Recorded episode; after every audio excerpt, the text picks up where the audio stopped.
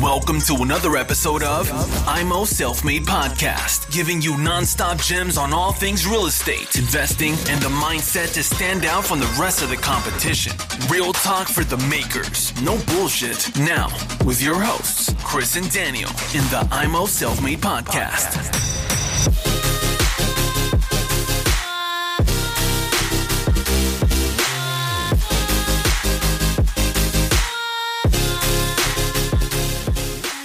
So, du hast ja gesagt, du bist Privatier.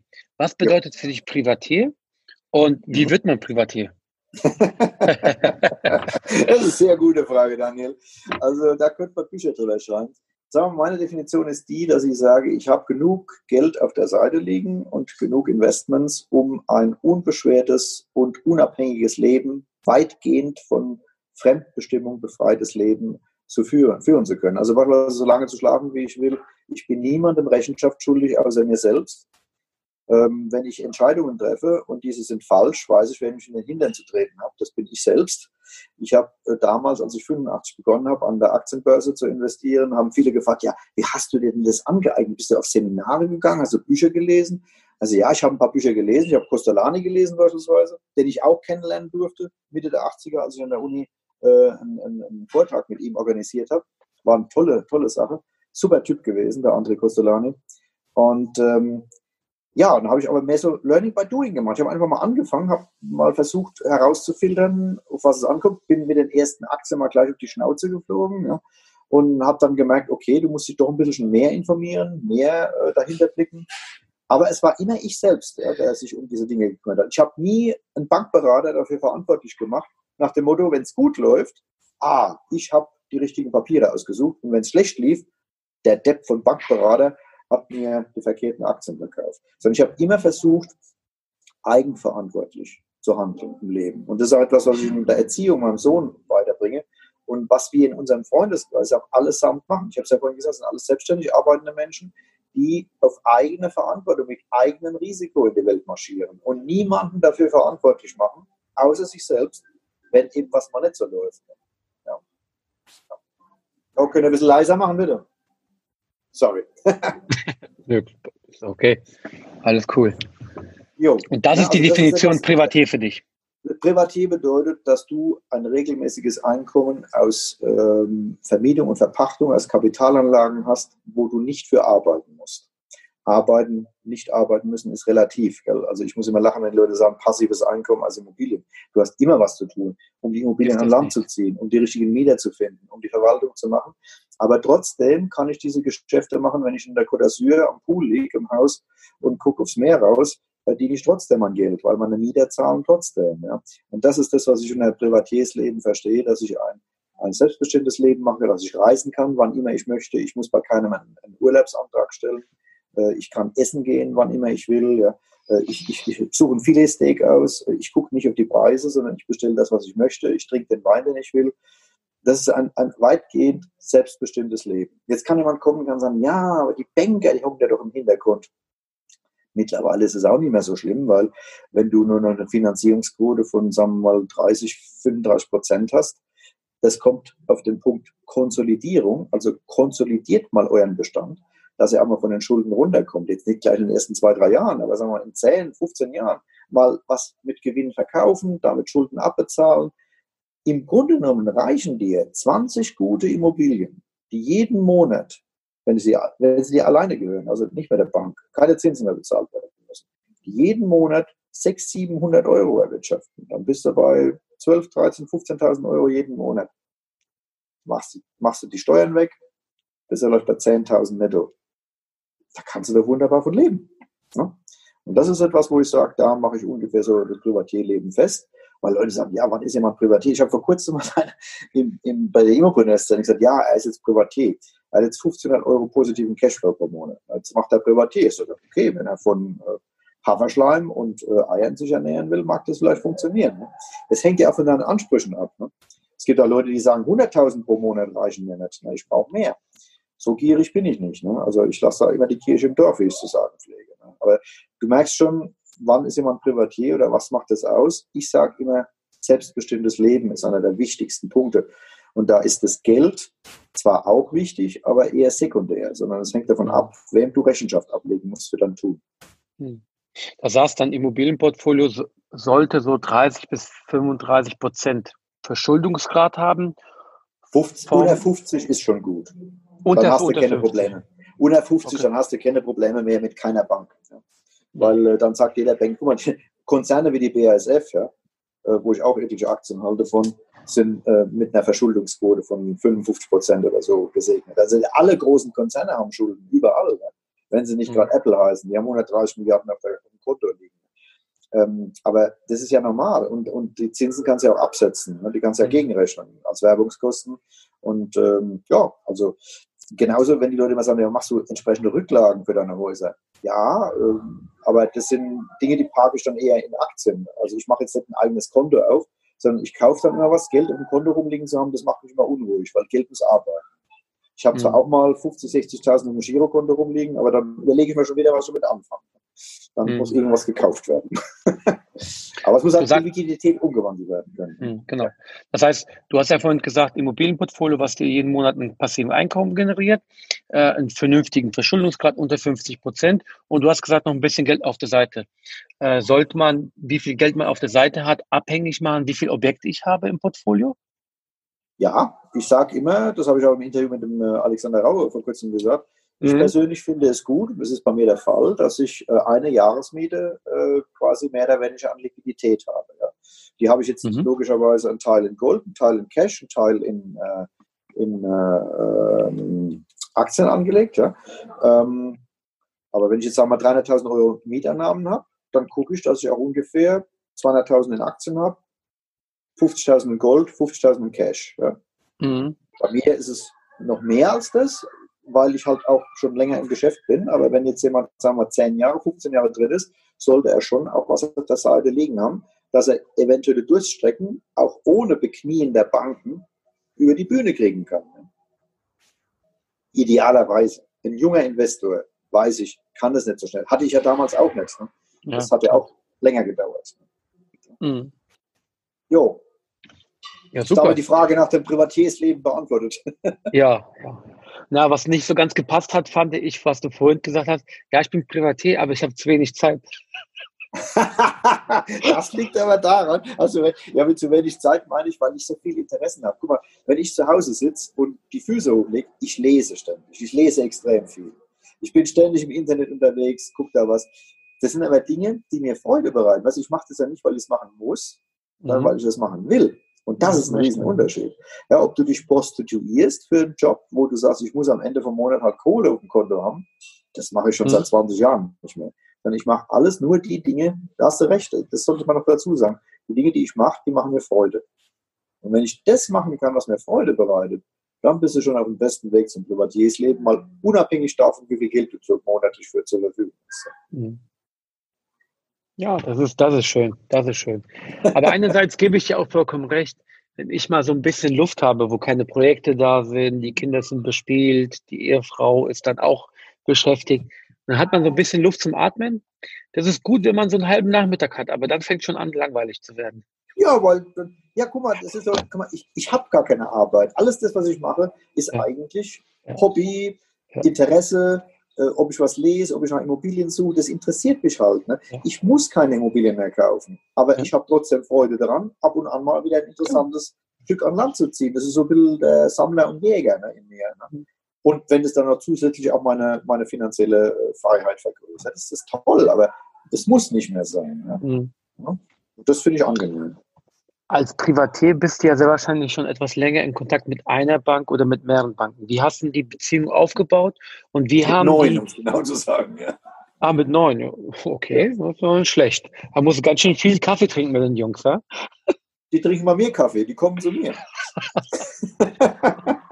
Das ist gut. Sage, komm, das ist komm so vorbei, wir, wir, gucken mal, das wird nicht immer, manchmal fahre ich auf den. Die haben auch einen guten Kaffee. Also ich habe zwei Banken, die haben richtig geile Kaffeemaschinen. Ja, Aber wie hast, du, wie hast du mit den Banken die Geschäftsbeziehung langfristig aufgebaut und wie bist du dann von dem Sprung, ich sag mal so, jetzt ähm, würde ich gerne auch finanzieren, wenn ich jetzt kein regelmäßiges Einkommen habe, was ihr als Sicherheit annimmt. Wie hast du das so, so, so hingedeichselt? Das ging eigentlich relativ einfach, weil äh, meine ersten Objekte, die ich gemacht habe, die ich äh, relativ schnell auch zum positiven Cashflow geführt habe. Das hat den Banken damals schon in den 90ern, Ende der 90er, schon sehr gut gefallen. Ne? Und mhm. die erste äh, war die Sparkasse hier in Neustadt, bei der bin ich schon seit, boah, seit ich Kind bin. Ne? Ähm, dann kam später die Deutsche Bank, da habe ich dann hauptsächlich meine Aktiengeschäfte darüber abgewickelt. Ich habe damals Mitte der 80er schon ungefähr eine halbe Million Mark während meiner Studienzeit an der Börse umgesetzt. Das war damals für einen Student sehr viel Geld, ne? also umgesetzt, ne? also kaufen, verkaufen. Und die haben auch gesehen, ah, der Junge, der baut ein Portfolio auf und der hat auch was da in jungen Jahren schon. Das hat ihnen immer gut gefallen. Und als ich dann die ersten zwei Mehrfamilien- oder Wohn- waren es ja damals gewesen, mit einem schön ordentlich positiven Cashflow generiert habe und bin mit dem nächsten Objekt gekommen, da wollten die Banken eigentlich nur wissen, hey, das bringt so viel, Sicherheitsabschlag 25 Prozent, Annuität ist so groß, es bleibt immer noch ein Tausender bei ihm hängen oder 500, 800 Euro. Warum soll man das nicht finanzieren? Das war nie ein Problem. Ich kriege oft die Frage gestellt, komischerweise, weil du ja nur von Vermietung und Verpachtung lebst. Hey, dann sage ich immer, was ist sicherer bitte als Vermietung und Verpachtung von guten Objekten, die gut gemanagt sind? Da kommt kein Job der Welt mit, höchstens ein Beamter, der jetzt schon ausrechnen kann, was er in 30 Jahren an Rente kriegt. Vielleicht, wenn es keinen Staatsbankrott gibt. Ne? Aber Vermietung und Verpachtung, ich habe einen Track Record von 20 Jahren, denn ich eine große Liste habe, wo von meinem Steuerberater zusammengestellt wurde, wo du genau sehen kannst, wie viel jedes Jahr an Miete erwirtschaftet wurde und was davon bei mir hängen geblieben ist. Und das ist etwas, was jede Bank überzeugt, weil sie sagen, hey, das ist so eine sichere Bank, da gehen wir kein Risiko ein. Das ist ja kein Geschäft wie jetzt ein Handwerksbetrieb, oder ein mittelständisches Unternehmen, das jetzt Millionen macht und nächstes Jahr Millionen Verlust. Ja? Was, was soll da sein? Wenn wir unsere Sicherheitsabschläge bei den Mieteinnahmen machen, sind wir da auf der, auf der sicheren Seite. Also es war nie ein Problem gewesen. Okay, super. Ja, ähnliche ja. Erfahrungen mache ich gerade auch, weil ich auch in die Geschäftskundenabteilung bei einer Bank, mit der ich schon etwas längerfristig arbeite, und die betrachtet meinen Angestelltenjob gar nicht mehr, sondern die betrachtet einfach mein Portfolio, mein Handeln, wie ich das Ganze mache. Äh, die wollen auch immer wieder Fotos und Videos von mir sehen, was ich sehr gerne bereitstelle. Ja, ja. Genau, und dementsprechend präsentiere ich das sehr, sehr vernünftig. Und die haben mir gesagt, Herr Freude, wenn Sie was haben, kommen Sie vorbei. super, super, das, das, das meine ich ja damit. Und alle meine Banken, natürlich habe ich Banken, ich habe jetzt beispielsweise äh, VR Bank Südpfalz, ähm, ich mache ja keine Schleichwerbung, bin mit den Banken zufrieden, das ist ein nettes Team, super äh, Sachbearbeiter, da habe ich auch die Finanzierung von meinem Sohn über die gemacht. Ne? wobei ich da jetzt nicht involviert war, lediglich als äh, Kontakthersteller und war auch bei den Gesprächen mit dabei. Und ähm, natürlich tun die jetzt eher an der Weinstraße entlang finanzieren. Ne?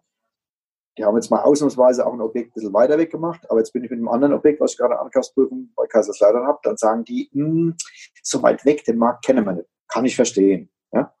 Und äh, dann bin ich halt zu meiner anderen Volksbank Kaiserslautern gegangen, bei der ich schon zwei Mehrfamilienhäuser finanziert habe äh, in der Nordpfalz. Und die haben auch Top-Konditionen gemacht.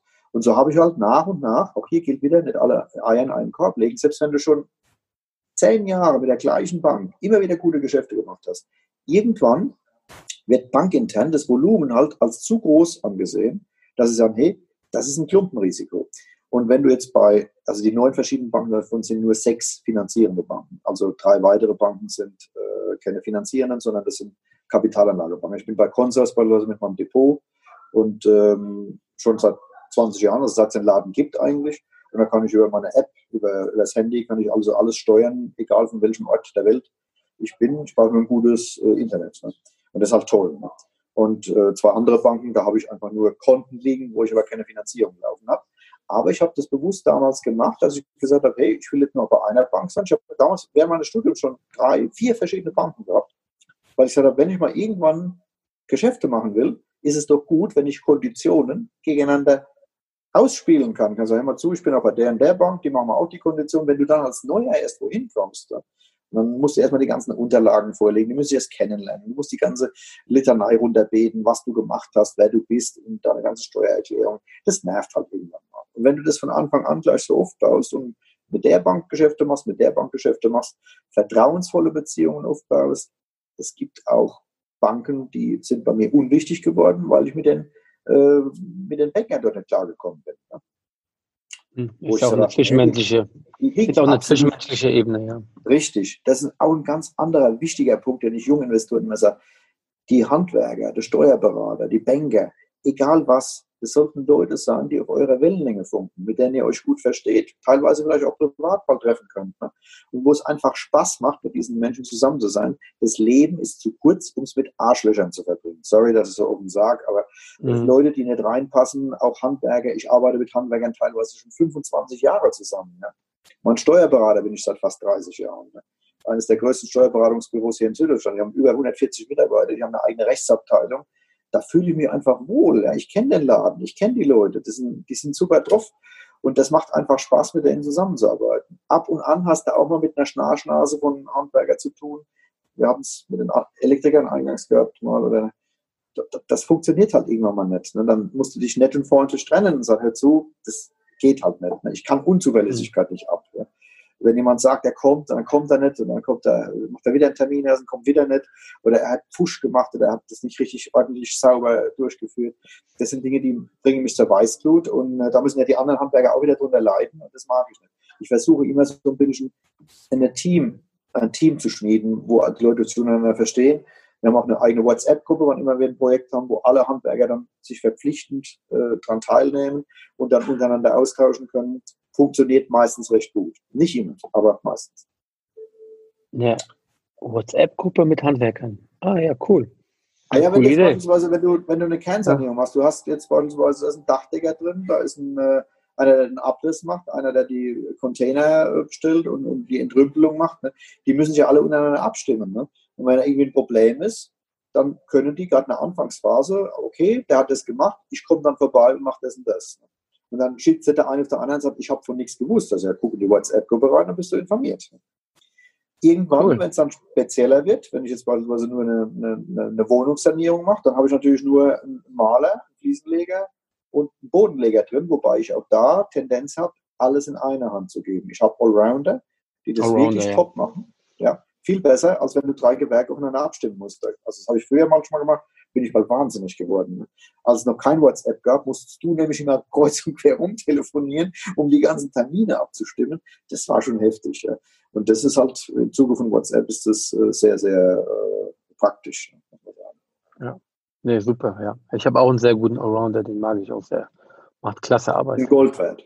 Ja, also sehr, sehr Gold wert, ja die sind wirklich, also die musst du auch wirklich hegen und pflegen und da wird auch nicht lange rumgemacht mit Preisen beispielsweise. Das kann ich auch wieder Tipp an junge Unternehmer. Ich habe da ein paar kennengelernt, den habe ich ein paar von meinen Leuten mal ausgeliehen und die haben die also derartig verprellt, weil sie ständig die Preise gedrückt haben und da machen sie Abzüge und hier und da, das war nicht in Ordnung und da ist die Krise nicht ganz hundertprozentig.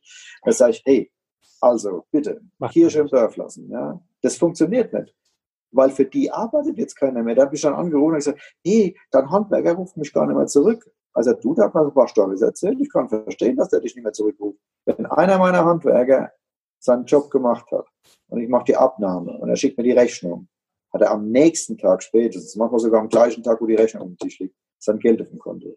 Lege ich größten Wert drauf. Wenn mein Heizungsbauer beispielsweise, den kann ich 24 Stunden rund um die Uhr anrufen. Wenn nachts irgendwo was ist, die Kacke am Dampfen, irgendwo läuft Wasser raus, rufe ich ihn an, das ist bei der Freiwilligen Feuerwehr, deswegen ist er immer erreichbar. Dann, ist, dann steht er sofort auf der Matte. Das sind Leute, die ich schätze. Die haben ihren Beruf ernst genommen. Und nicht jemand, der sagt, naja, gut, jetzt Samstag, Sonntag nicht und nächste Woche auch nicht und ja, übernächste Woche gucken wir mal an. Äh, das geht nicht. Ja. Wenn ich meine Rechnung genauso bezahlen würde, wie der arbeitet, hätte er wahrscheinlich auch ein Problem mit. Und so Leute fliegen halt raus und nur mit anderen genau, arbeiten. Vollkommen richtig, ja, vollkommen richtig. Wir müssen zuverlässig sein, wir müssen vernünftige Preis-Leistungsverhältnis, müssen gute Arbeit genau. sein. Wenn sich was verschiebt, verzögert, Achtung, dann kann man immer Menschen miteinander sprechen. Richtig. Genau, so. Und äh, wenn die Sache abgearbeitet ist, dann wird es auch ordentlich bezahlt, Punkt, genau. Und wenn ein Handwerker so sagt, so, ich habe hier mehr Aufwand gehabt, du müsstest mal einen Fuffi oder einen Huni drauflegen, dann, dann, dann wäre das ja bescheuert, dann wäre es ja bescheuert, wenn du sagst, nee, das kann ich nicht machen, ich habe kein Budget mehr. Ja. Dann wäre es ja, ja bescheuert. Also wenn du 50, 100 Euro irgendwo auf eine Baustelle drauflegen musst, was absolut normal ist, ähm, und sagst, nee, ich habe kein Budget mehr, dann hast du falsch kalkuliert. Nee, und selbst wenn es ein Tausender ist, das kommt ja. auch auf die Baustelle ja. an. Ne? Also, weil ja. manchmal sind halt Dinge, die, die erkennst du erst dann, wenn du anfängst. Ne? Also, du klopfst eine Wand weg, plötzlich stellst du fest, um Gottes Willen, die Abflussrohre, oh, die müssen wir unbedingt erneuern.